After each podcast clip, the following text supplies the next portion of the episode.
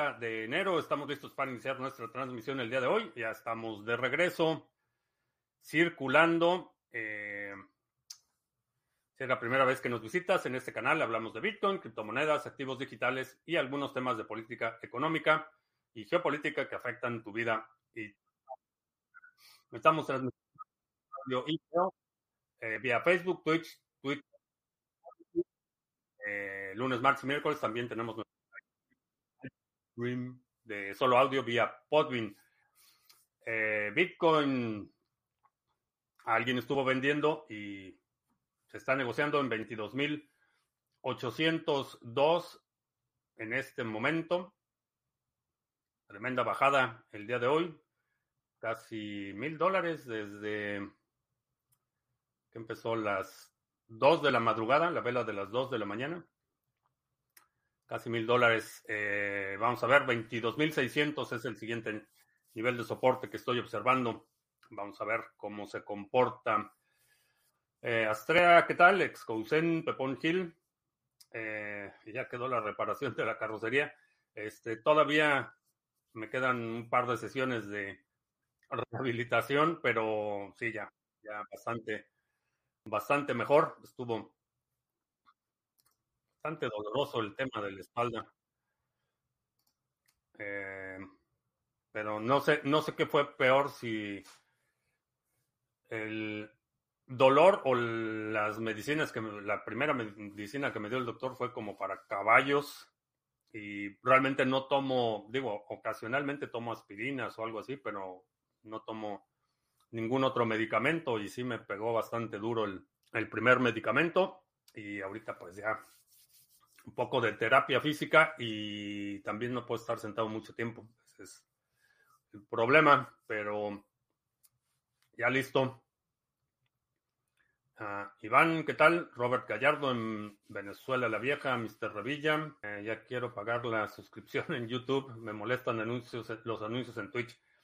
Uh, sí, bueno, estaba mencionando en el pre-show que ya mandé para que me aprueben la, el esquema de membresías de YouTube, es básicamente eh, vamos a poder hacer la transmisión en vivo eh, solo para miembros y de esa forma evitamos el problema de la monetización del canal, porque aun cuando no están monetizados, YouTube eh, puede poner anuncios, aunque yo no monetice los, los videos, YouTube los pone en el mismo, en la misma categoría que los videos monetizados. Los, video, los videos que están detrás de la membresía, esos, esos no los monetiza YouTube. Entonces, lo que podemos hacer es lo que le llamo la banda centavera, que es el esquema de membresía, son 99 centavos al mes y con eso ya puedes tener acceso a las transmisiones en vivo desde la plataforma de YouTube. Eh, nada más mañana que, espero que mañana ya tenga el anuncio completo, los detalles, pero básicamente te va a aparecer allí en, el reproductor, en el canal de YouTube, te va a aparecer ahí un botón que dice Join o algo así unirse, algo así, no sé cómo dice en español, unirse o join y ya, 99 centavos al mes y con eso ya puedes ver todas las transmisiones. Ese nivel de precio también creo que está ajustado por eh, ubicación geográfica. Le puse el más bajo que hay. no hay.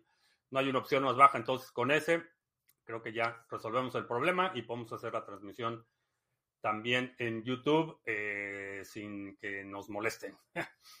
Nada más lo de la segunda B y todo eso sí no lo voy a poder hacer allá, pero vamos a probar eso, a ver qué, a ver cómo, cómo eh, funciona. Fulano Tochi, ¿qué tal? Eh, Tony, ya estoy de nuevo en circulación. Eh, dice que los anuncios en Twitch se pueden bloquear con Brave. Ah, sí. También los de YouTube los puedes bloquear con Brave. Eh, Nuevo tema con lo de los ordinals, una nueva especie de NFT que se pueden montar en la cadena de Bitcoin. Ese espacio que activó Taproot. Podrían hacer spam o ser más pesados los bloques. Sí, eh, por ahí vi un par de tweets de alguien que se estaba quejando de que las transacciones sin censura eh, y alguien que cómo, cómo evitaba que pasaran esas transacciones. Eh, sí, el, el, hecho de que sea no permisionado y resistencia a censura significa que no puedes impedir que otros hagan uso de la cadena de Bitcoin eh, de ninguna manera, aunque no apruebes, aunque no sea totalmente kosher o aprobada por el concilio de puritanos, no puedes impedir que alguien más utilice la tecnología. Guaco, si mi primo Juan tiene BTC en el layer con KYC y 30 sin KYC, ¿hay manera de pasar una cold card para que pierda el KYC? No.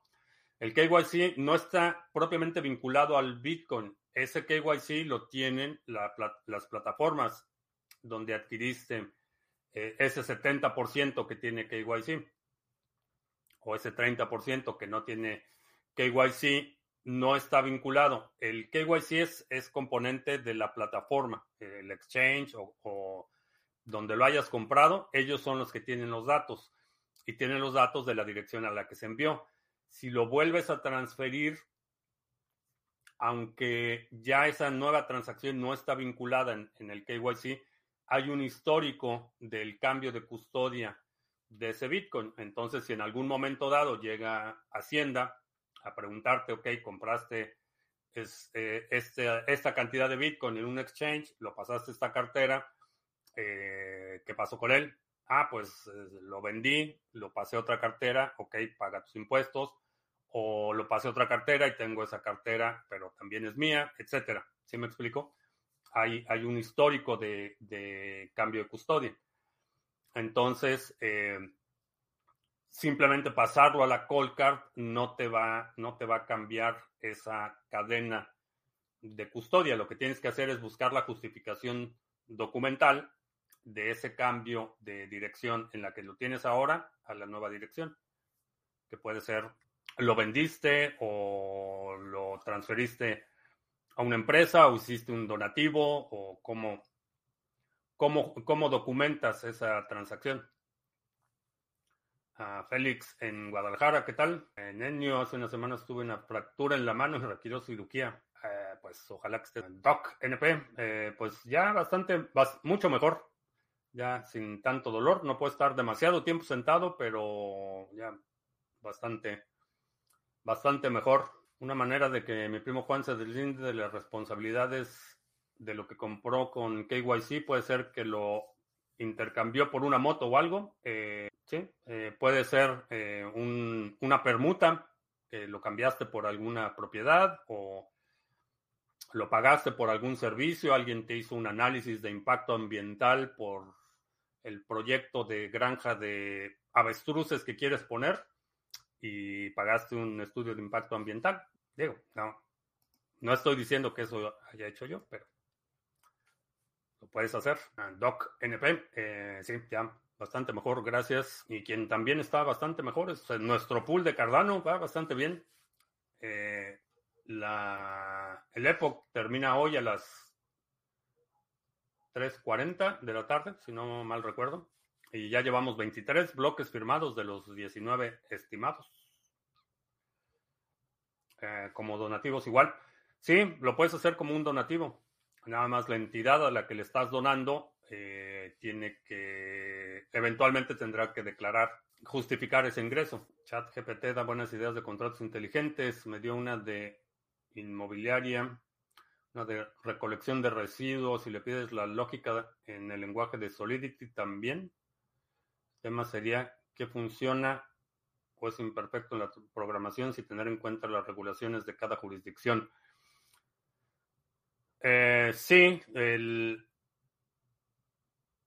dependiendo de la lógica de negocio, la lógica programática que esté produciendo, sí, va a haber, va, a estar sujeto a eh, otro tipo de limitantes en términos de fuentes de información o de restricciones eh, requerimientos legales en cada jurisdicción.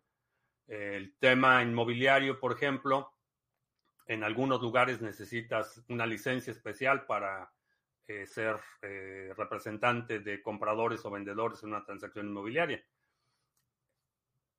Eso es algo a tomar en cuenta. Dejé de adquirir BTC KYC hace cinco años.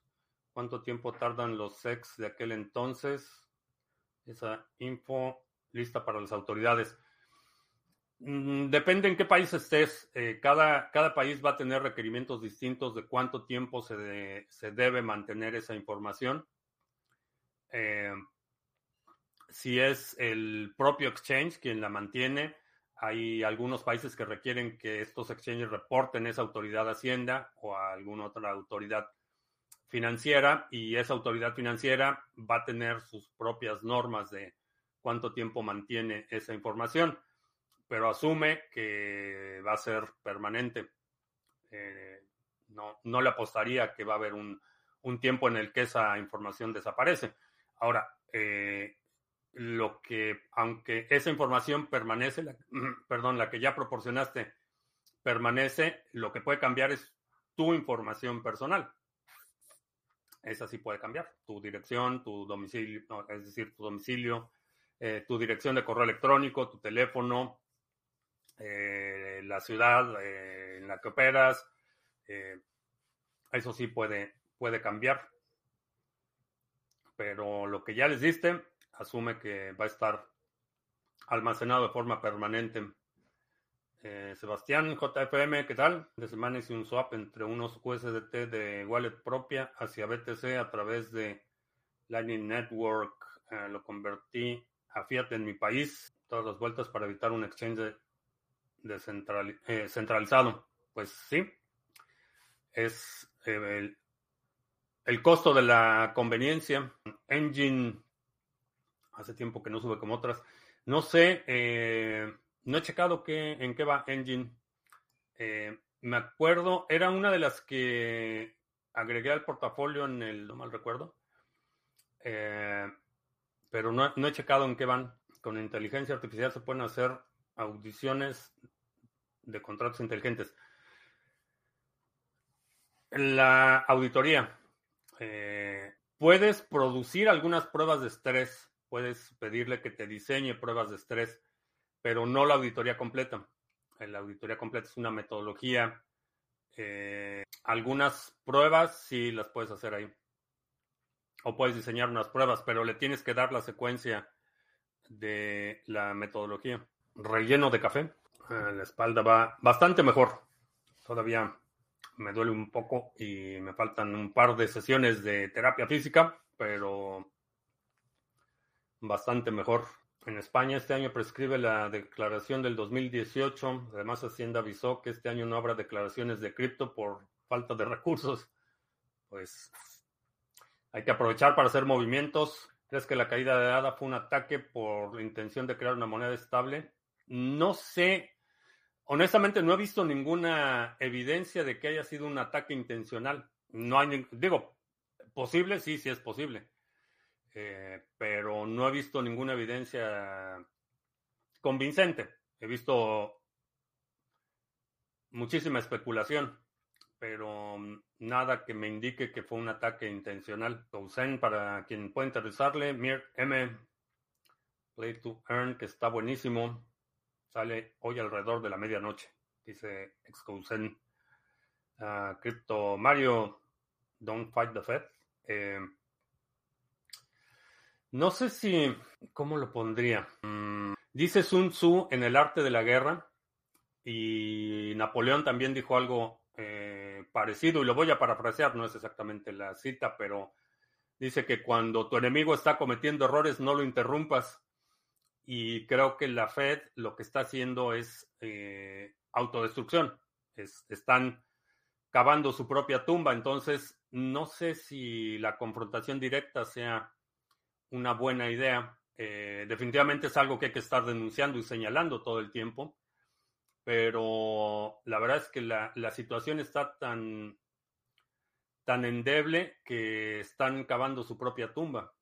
Eh, entonces no sé si, si, valga la pena dedicarle demasiada energía a, o, a combatirlos, una confrontación directa o simplemente pues, no interrumpir no interrumpir lo que están haciendo. Ah, que me ves más joven. Ah, pues es que me peiné y me rasuré.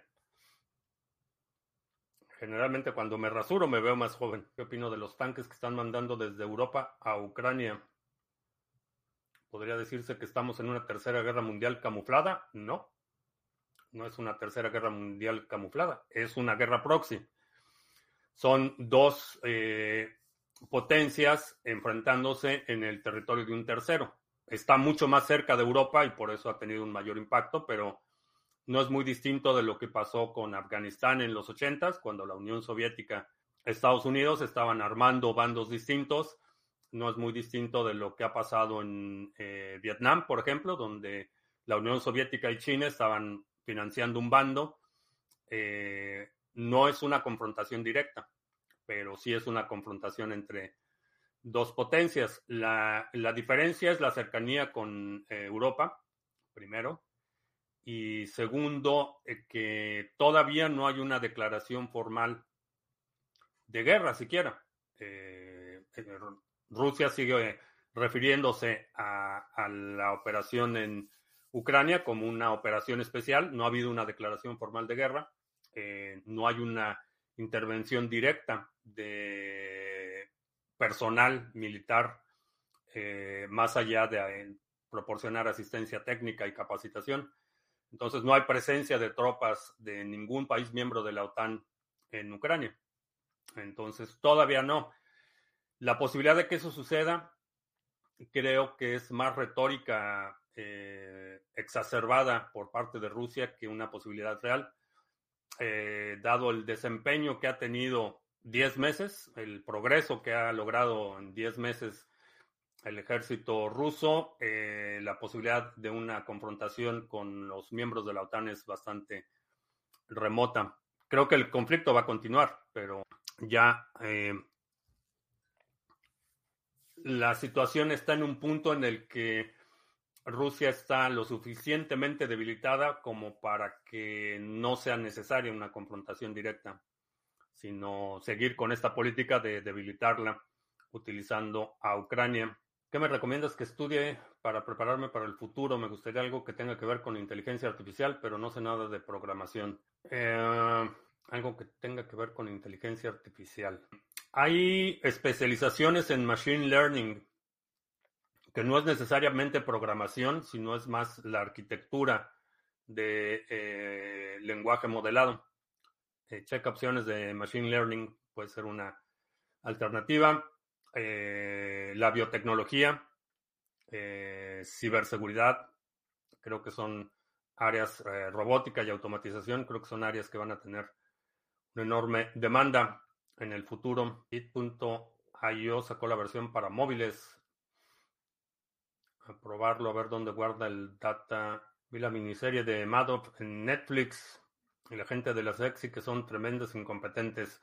Sí, estuvo, eh, estuvo bajo auditorías, estuvo en contacto con la Comisión de Valores por años. Correos, no, Gerard, eh, te prometo que hoy lo hago, pero estoy súper retrasado con los correos. ¿Por qué un grupo de Telegram se cambiaría a WhatsApp? Creo que por el tema de la seguridad es mejor con Telegram, sí. Sí, definitivamente WhatsApp eh, no lo consideraría, no confiaría en la inscripción eh, de WhatsApp. En Irán también hubo explosiones, ¿a qué se debe? No sé de las explosiones en Irán, pero lo que está sucediendo es un repliegue de eh, la presencia de Estados Unidos en la región y lo que va a suceder es que sálvese quien pueda. El gobierno, bueno, el, nuevo eh, heredero al trono de Arabia Saudita eh, ha estado provocando una reacción diplomática de Estados Unidos y esa es la reacción diplomática. Es simplemente, pues, si, si Arabia Saudita cree que puede sin la seguridad, eh, sin que Estados Unidos sea garante de su seguridad, pues vamos a ver si es cierto. Y eso es lo que está pasando. quiere negociar con Rusia, quiere negociar con Irán, eh, quiere negociar con China, pues vamos a ver. Vamos a ver, es un... Están llamando el bluff de Arabia Saudita, ¿Definirías a la Rusia de Putin como comunista? Eh, no. No, es un, una pseudo democracia, es un régimen autoritario, es una dictadura. No es propiamente comunista, tiene un sesgo de estatismo eh, vertical, pero no es propiamente comunista. ¿Crees que Lightning Network crecerá más o realmente no tiene futuro? Sí, creo que va a seguir creciendo. ¿Cuándo será la segunda vez? ¿Este viernes? Pues creo que ya el, viernes pasado fue el último viernes del mes, ¿no? Pero... Pues creo que sí, lo vamos a tener que hacer este viernes. ¿Es verdad que Alaska fue comprada por Estados Unidos hace mucho tiempo? Sí, eh, Alaska era territorio ruso y se lo adquirió. No me acuerdo si pagaron, creo que dos centavos de dólar por hectárea o algo así, pero sí era territorio ruso, Alaska. El canal de Criptomonedas TV ya tiene cuenta en Nostr, no, todavía no. Eh, pues es algo que he querido este, informarme más de cómo funciona y cuáles son los pormenores, pero no he tenido tiempo de hacerlo. ¿Fueron 100 mil dólares lo que pagó Estados Unidos a Rusia por Alaska? No, no fueron 100 mil dólares. Pagaron Alaska con dólares de la maquinita. No, porque en ese entonces el dólar sí estaba respaldado por oro. Entonces eran dólares buenos. Estoy de acuerdo con los que recomiendan guardar Bitcoin con multisig. Es una complicación si tienes varias monedas. Algunas no ofrecen multisig, porque creo que mi mejor opción para guardar las semillas de Layer Trezor es algo como secretos de Shamir. Pudiera ser, aunque corres el riesgo de pérdida. Eh, la ventaja de la multifirmas es que hay un número determinado de, hay un margen de error. Eh, las multifirmas generalmente se configuran 2 de 3 o 3 de 5 o, o 5 de 7, etcétera. Siempre tienes un margen. Con el secreto de Shamir no. Y entonces ahí es donde está el, ahí es donde está el riesgo. 7.2 millones de dólares fue lo que pagaron por y Canadá también la vendieron. No, Canadá fue territorio bastante interesante. Eh, ha sido Canadá ha sido territorio francés y territorio británico. De hecho es parte del Commonwealth. todavía en los billetes de Canadá está la reina, bueno, estaba la, ex reina. y ahora supongo que van a tener que imprimir nuevos billetes con la cara del rey, pero Canadá es todavía parte del Commonwealth. Eh, Sargachet en Cardano me sale en color naranja. No sé a qué te refieres con color naranja. No sé en dónde sale con color naranja. En este caso debería configurar multisig con wallets que no sean multimoneda. Sí, si la moneda nativa no soporta, si por ejemplo quieres hacer un, una cartera multifirma debe ser soportada a nivel de protocolo porque la validación, como las carteras construyen la transacción y validan la transacción antes de propagarla, eh, depende. De eso va a depender si puedes utilizar una multifirma o no. Debe estar soportado a nivel de protocolo. Y obviamente, si está soportado a nivel de protocolo, la implementación de la cartera o el cliente que estás utilizando también lo debe eh, soportar. Ah, según la calidad del pool, los buenos salen en azul o en verde. Eh, pool margin quiere decir que tenemos una delegación muy por encima de la delegación del propio pool. Eso es todo lo que significa. Eh, realmente no afecta en absolutamente nada. Eh, ha habido algunos pools que están poniendo un pledge muy pequeño que a medio epoch cambian los fees al 100%, por ejemplo, y se quedan con todas las comisiones de los usuarios. Ese es el riesgo de los pools que tienen eh, un pledge relativamente pequeño comparado a lo que tienen en delegaciones. Pero fuera de eso, es una... En, nuestro caso, es totalmente trivial eh, la métrica. Y digo trivial porque llevamos... ¿Cuándo empezó el pool? Empezó en agosto ¿Dónde está la fecha del.? No veo la fecha, pero tenemos 3.623 bloques. Ahí seguimos, julio 31. 3.623 bloques hemos producido al momento. Julio 31 es el aniversario del pool. Pero julio 31 de qué año? ¿Qué fue el 2000, 2020? Tengo muy mala memoria para las fechas. Los, los tiempos en criptomonedas. Alejandro Pimentel, ¿Qué tanto crees que caigan ahorita y crees que sea la última? Eh, que caigan quién y que si sea la última vez que caen, no. Eso sí te puedo decir, no va a ser la última vez que caigan, van a volver a caer. No a los niveles anteriores, pero van a, van a volver a subir y van a volver a bajar. Aparte de los ucranianos, todo el armamento que están recibiendo la OTAN no les saldrá gratis. Se quedarán endeudados y tendrán que volver los recursos. Sí, eh, que eso es algo que particularmente los medios aquí como que no, no han podido explicar o no han querido explicar pero el programa bajo el que se están suministrando eh, el armamento a Ucrania es un programa de Lend Lease. Es, es, un, es un préstamo, no es un donativo. Entonces, eh, vemos a mucha gente, particularmente políticos de medio pelo aquí, este, jalándose los pelos diciendo que cómo es posible que mandemos millones y millones a Ucrania y aquí no tenemos para comida de bebés, etcétera. Pero es un préstamo. Eh, obviamente Estados Unidos eh, se va a cobrar y se va a cobrar o con recursos o con concesiones o con algo, se va a cobrar. Eh, o le va a cobrar a Rusia. Pues si pierde Rusia, le va a cobrar a Rusia y se va a cobrar con petróleo, como suele hacer los Estados Unidos. Entonces es un programa de préstamo, primero. Y segundo, el armamento que se está enviando no es el armamento de nueva generación, no es el armamento más sofisticado. Eh, buena parte de la tecnología que se está enviando a Ucrania es tecnología que ya está obsoleta.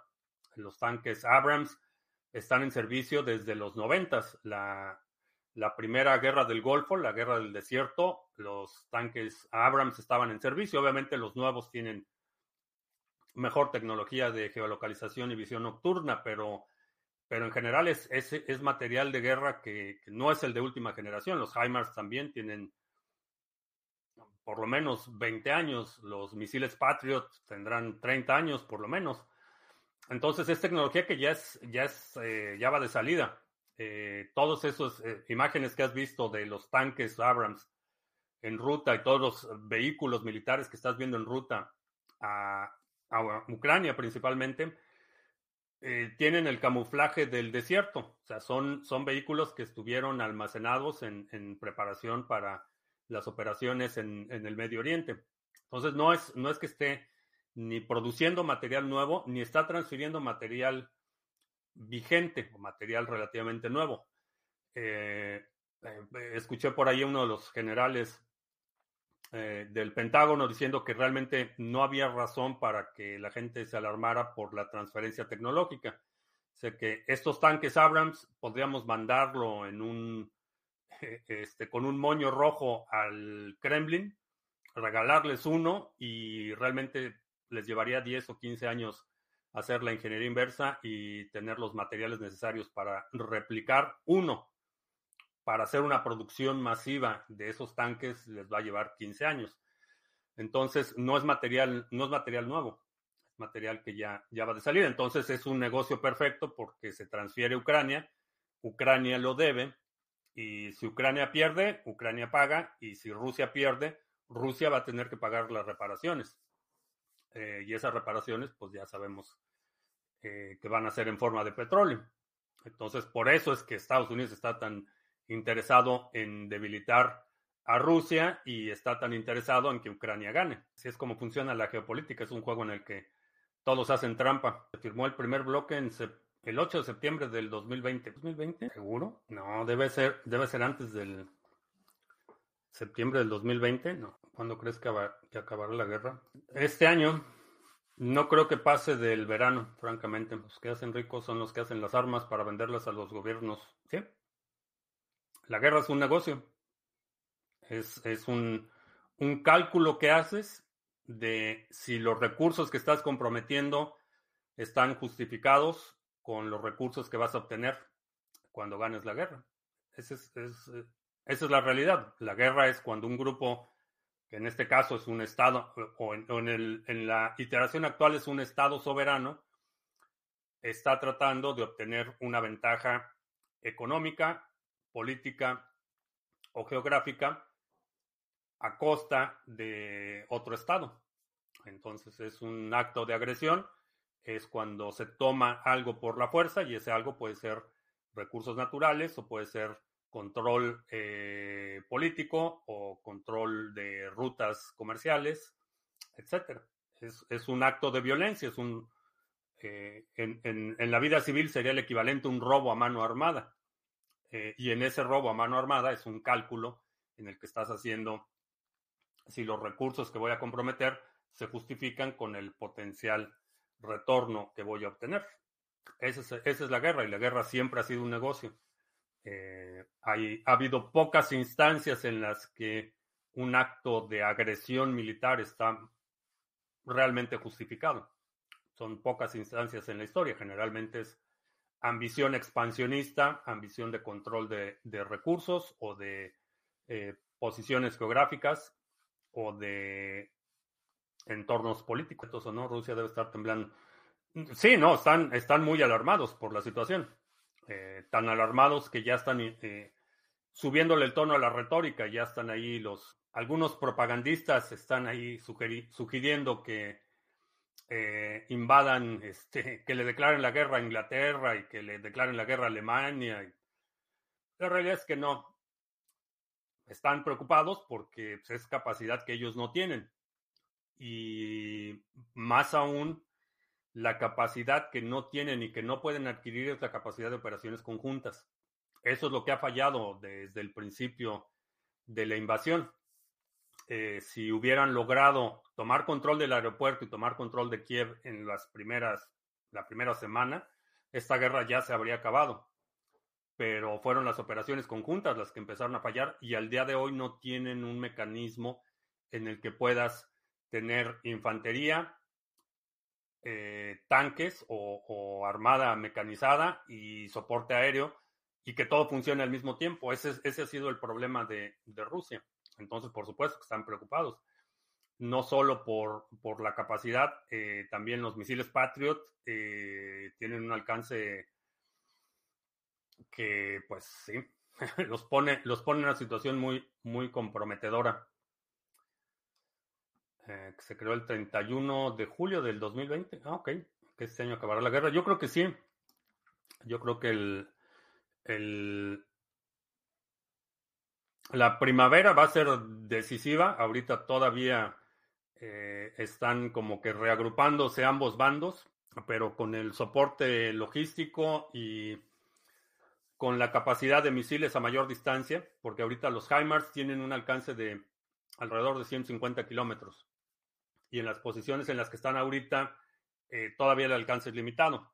En cuanto terminen de cruzar el Dnipro y los misiles tengan alcance a Crimea, particularmente al puente de Crimea y eh, la parte oeste de Mariupol, que es donde están las principales rutas de suministros. En cuanto Ucrania tenga alcance a esos dos puntos, eh, no va a haber forma de que Rusia continúe, se va a tener que replegar.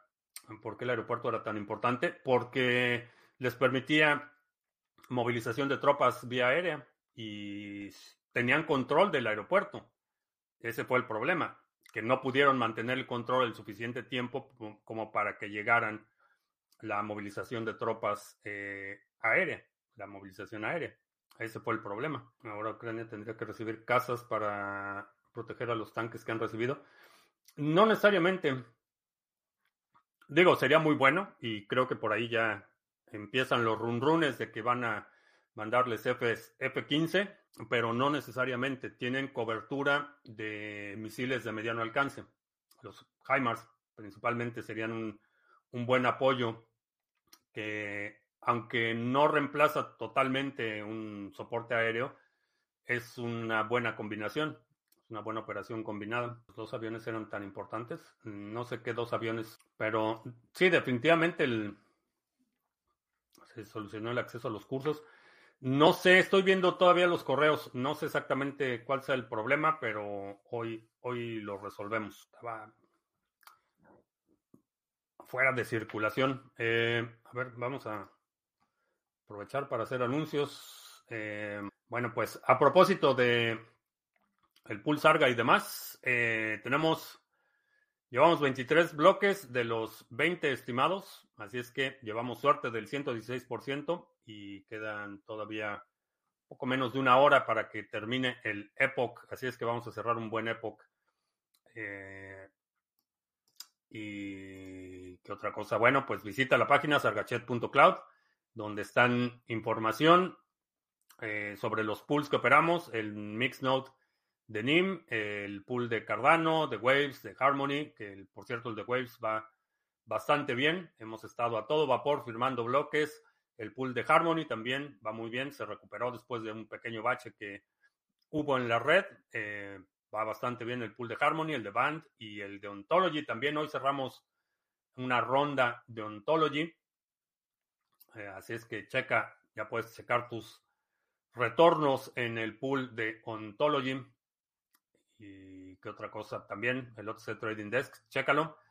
Si no tienes NIM, eh, ya puedes adquirir NIM en NIMSwap, eh, lo puedes adquirir con NIM nativo, USDT, Ethereum, Bitcoin, tanto on-chain como Lightning. Y también si nos quieres vender tu NIM, te lo compramos eh, con USDT.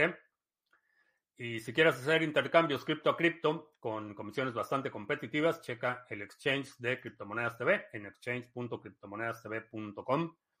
Eh, no tienes que hacer KYC, no tienes que dar información personal.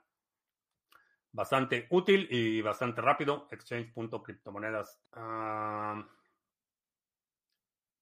¿Cuándo estará la operativa la stablecoin de Cardano? No sé para cuándo tienen la fecha de lanzamiento. Ucrania solo tenía dos aviones de combate cuando empezó la guerra.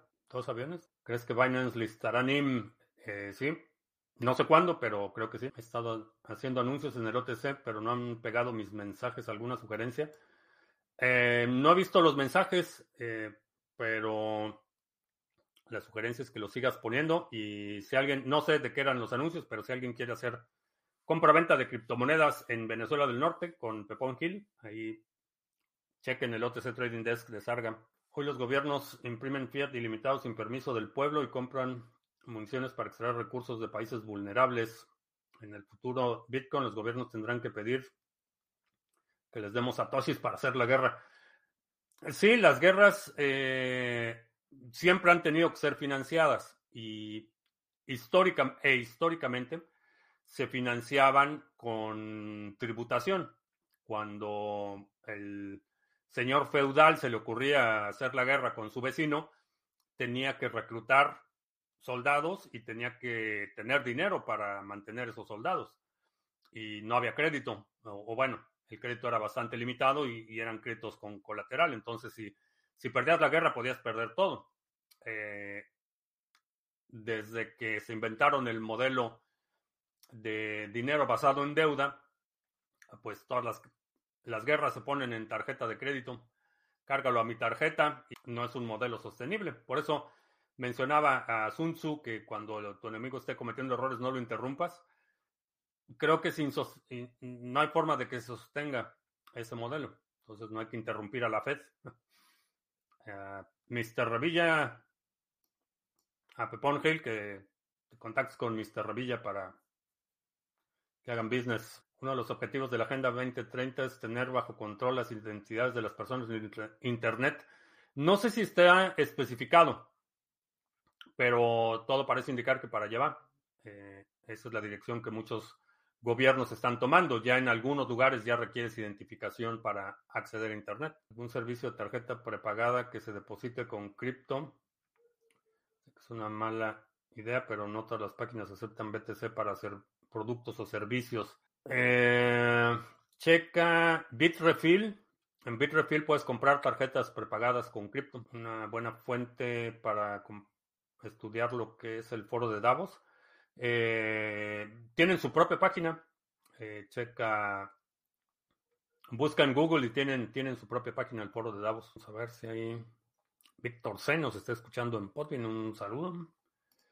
Y pues no sé si nadie llegó a la transmisión en Odyssey o cuando le pongo pausa ya no me parece. Ah, pues sí, ese es el problema. Es que ahora la transmisión se reproduce automáticamente y me mete ruido. Pero y Sally Rosas en Perú, CBB en Orlando. Nos están viendo en. Espero, todavía nos estén viendo en Odyssey. ¿El Trading Desk es un contrato inteligente? No, no es un servicio de comunicación peer-to-peer pagado. Ok. Bueno, pues ya no veo más preguntas. Creo que vamos a terminar la transmisión. Va a ser un poquito más corta de lo normal, pero me tengo que mover. Eh, ¿Qué opino de Nostor? Todavía no he podido ah, profundizarme, pero lo que sí es que mi primera impresión, como casi todas las primeras impresiones, son equivocadas. Y la primera impresión era que era más como una plataforma, no un protocolo. Entonces, eh, esa fue mi primera impresión, que fue equivocada. Eh, creo, quiero, quiero ponerme a estudiar más, más a detalle de, de qué es. Eh, bueno, sé que ese es un protocolo de transmisión de mensajes. Entonces, siendo un protocolo, cambia la situación porque puedes construir soluciones, puedes construir interfaces utilizando ese protocolo y está interesante. El mix node de NIM alcanzó el 99.77% de saturación. Estamos en la posición 37. Los 33 primeros están saturados. Así es que mientras no lleguemos a la saturación del 100%, está bien. A lo mejor hay que subirle ahí un poquito el, el stake propio del nodo y con eso reducimos la saturación y seguimos altamente competitivos, pero bastante bien el, el nodo de NIM. La verdad es que bastante bien. Condiciones de compra, venta, las colocan los usuarios en el trading desk. Sí.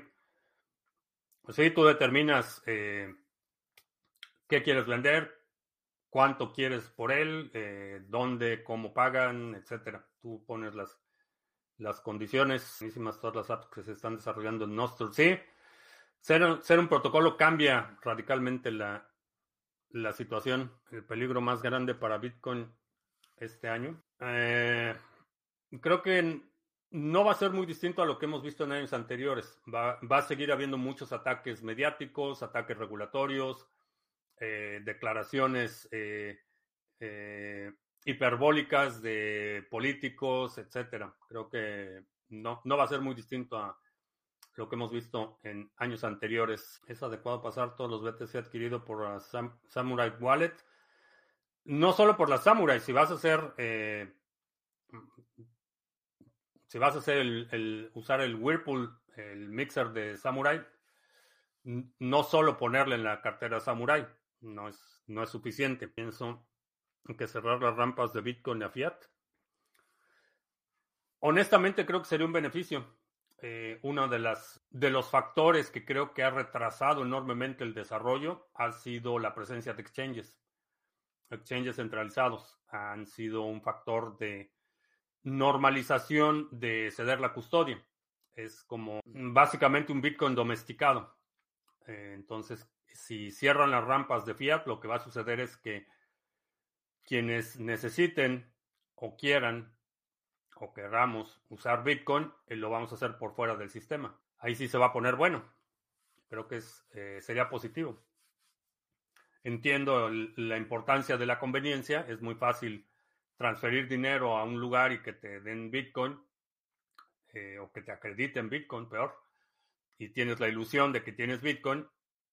Entiendo la conveniencia, pero el costo creo que va a ser bastante alto para quienes dejan su Bitcoin en exchanges, porque todos los exchanges o han sido hackeados o van a ser hackeados. Y con eso terminamos nuestra transmisión. Te recuerdo que estamos en vivo lunes, miércoles y viernes 2 de la tarde, martes, jueves 7 de la noche. Si no te has suscrito al canal, suscríbete, dale like, share, todo eso. Y checa mañana tu, este, tus notificaciones. Si estás suscrito en el canal de YouTube, vas a recibir también una notificación sobre el nuevo esquema de membresías, donde vas a poder participar en la transmisión en vivo desde la plataforma de YouTube. Eh, más detalles mañana. Y creo que ya. Por mi parte es todo. Gracias. Ya hasta la próxima.